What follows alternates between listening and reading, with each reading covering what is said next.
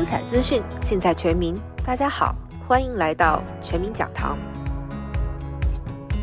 各位听众朋友们，大家好。我们今天很高兴邀请到了我们的好朋友信托律师 Frank 张，和我们一起分享，到底家庭信托都有些什么样的好处呢？很多的父母就会问啊，哈，比如说他说：“哎呀，糟糕，万一我过世了。”我的女婿会不会拿到我这个财产呢？或者是说我的女儿离婚了，到底应该要怎么样办？然后让她的财产不会被分刮掉，甚至会是说，如果他的女儿过世了，他的孙子要谁来照顾？甚至说他想说他的钱。要怎么样留给这这个子孙？所以我想，这个 Frank 也常常听到这些的案例，你自己可能也都有做过这样的信托哈，跟我们分享一下，如果像这样的状况发生的话，我们要怎么样建议我们的客户呢？嗯，大家都很多父母亲都有这个担心，对，这是很正常的。那呃，假如说没有做任何规划，第一个第一个问题呢，假如是留给女儿。会不会留给他先生？这是一个问题。对，当然，假如是父母亲过世了，他们的这个三人老拿不到这个钱，因为他不是爸爸妈妈的受益人啊。那只有女儿是受益人。那当然，女儿拿到这个嗯遗产的时候呢，假如他没有自己保留在他个人名字户口，摆在一个就是 joint account 里面。那这个就变成是个人财产，但是假如是有保留他只有他自己的名字，那应该是他的个人的 separate property，就不需要分。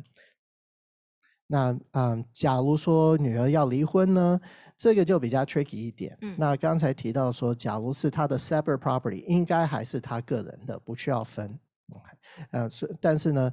有可能说他把一部分把它混在一起是 community property，假如把它混 commingle 混在一起以后呢，那就是一半要分出去了。啊，那第三个问题呢，谁在孙子孙女？OK，这个我们就没办法控制。为什么呢？因为嗯，父母亲。可以留财产给他自己的小孩，可以说小孩还没十八岁，控制说这个小孩谁以后可以带，但是呢，自己的孙子孙女呢，他们就没有这个决定权。那假如是女儿先过世，孙子孙女呢，肯定就是小孩的爸爸来带。那问题是什么呢？假如呃父母亲的财产本来留给女儿，女儿过世，女儿过世就说是留给孙子孙女啊，那现在呢？那孙子孙女还没有超过十八岁，那谁带这两个小孩呢？那就是小孩的爸爸。那小孩的爸爸在控制全部的钱，啊，这可能也是一个问题，嗯，就是有一点风险。OK，所以这样听起来的话，如果没有做 plan 的话，你像你刚才讲到说，这个钱父母留给了这个女儿，然后呢，他放在他的个人财产里面啊，或者是说他离婚了，这些他有可能还是会把它拿出来用的嘛。当他一拿出来用的时候，他的这个。呃，先生就可以分到一半了，所以这还是有很大的风险。也就是说，他的钱还是不能够完全给他的女儿完全的拥有嘛？对，这个没办法 guarantee 说一定是女儿在用。OK，那这样子的话，这是没有做计划的。那如果说我们有没有什么方法可以避免这样的方式呢？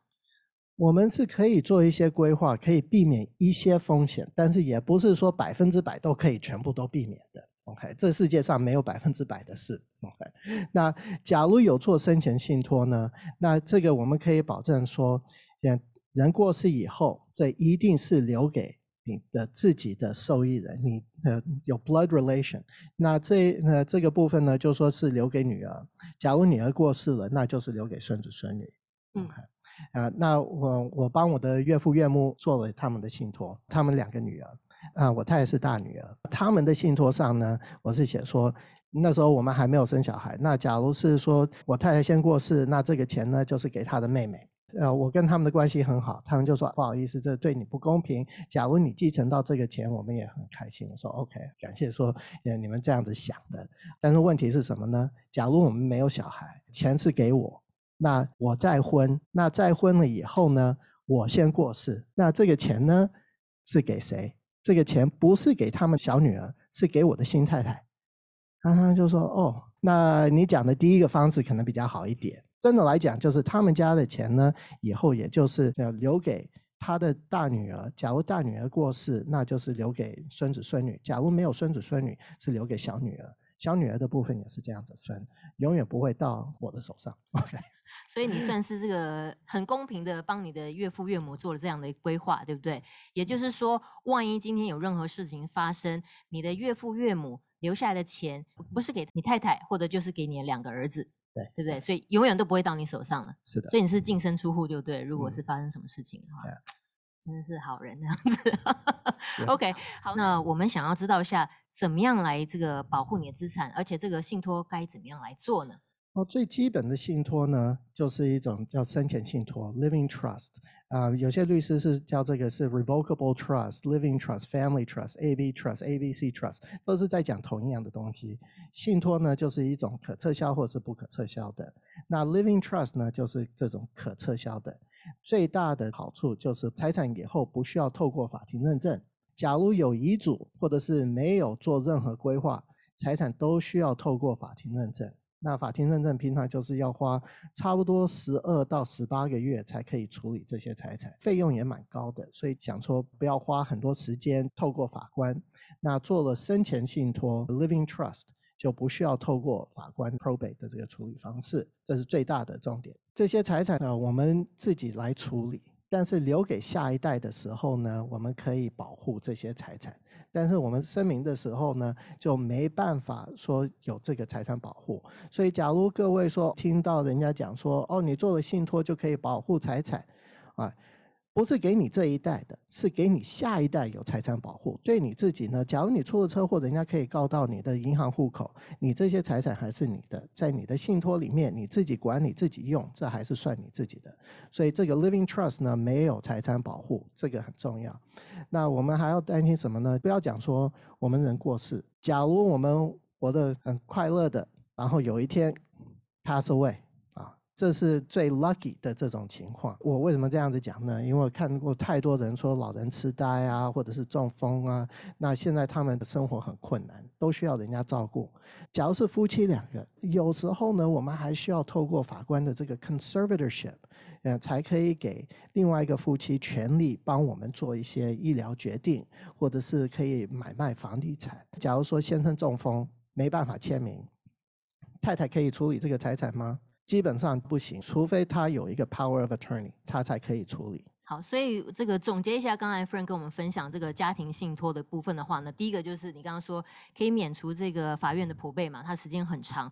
第二个，你刚刚说家庭信托是可撤销，也就是说，在这个中间你设立了以后，你要任何时间你要去更改，不管是你更改受益人，或者是更改所有的条款，你都是可以改动的，对不对是？然后最后一个就是说很重要的，很多人都以为说我设立一个信托，我是不是就可以没有这些劳诉啊、官司啊？事实上，在这个家庭信托里面是不包含这一项的，对不对？对那最后一个就是说，你可以指定一些这个医疗的授权的，所以这个就是所谓的我们一般所说的家庭信托最主要的目的。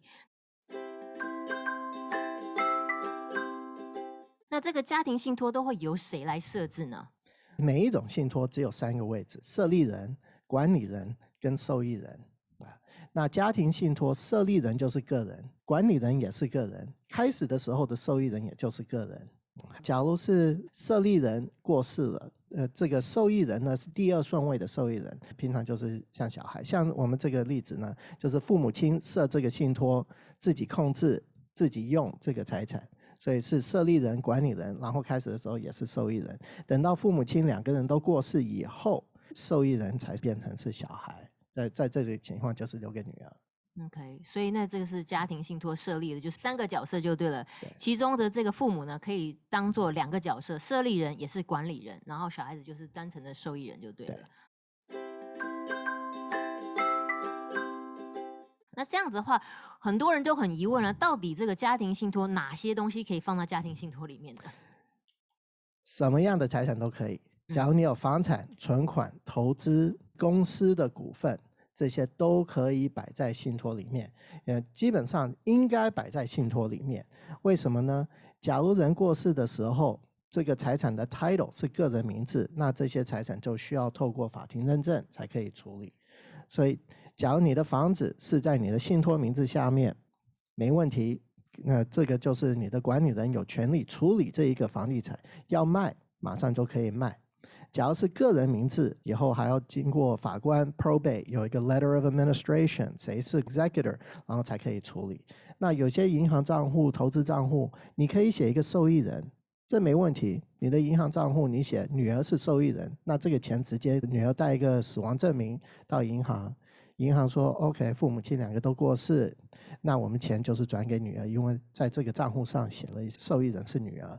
那问题是什么？假如女儿拿到这个钱，那这个就完全没有任何的财产保护。在信托下面，我们还可以写说这个财产有财产保护。以后，假如女儿被告或者是办离婚，这个是百分之百有可以保护到的。但是，假如是女儿自己拿到，第二天出了车祸，人家可以告到这个钱，其他的也是一样。OK，那所以其实很多人也会有一些误区哦，就觉得说我好，我今天成立这个家庭信托了，那是不是我就不算是遗产了？所以很多人问，想问说，在这个家庭信托内的资产还算是遗产吗？还是算遗产？因为遗产。过世的那一天，假如你可以控制到用到这些财产，这就是算你的遗产。那现在呢？呃，法律是说，假如你在二零二二年过世，你有多少的财产可以免遗产税的？那现在是一千两百零六万啊。嗯。那这个意思呢是说，假如你的财产的总数的价格没有超过这个数目，你的受益人不需要付任何的遗产税。超过的部分要打百分之四十的遗产税。那假如是夫妻两个人，那这个数目就是乘二。假如夫妻两个人没有超过两千四百万，那就没有遗产税的问题。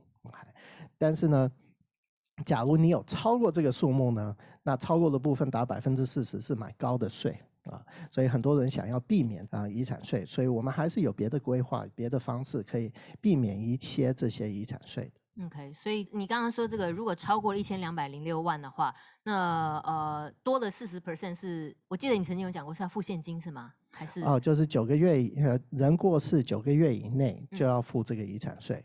所以假如你呃超过了超过了就说一千万，那你的受益人需要九个月以内一定要付四百万给国税局。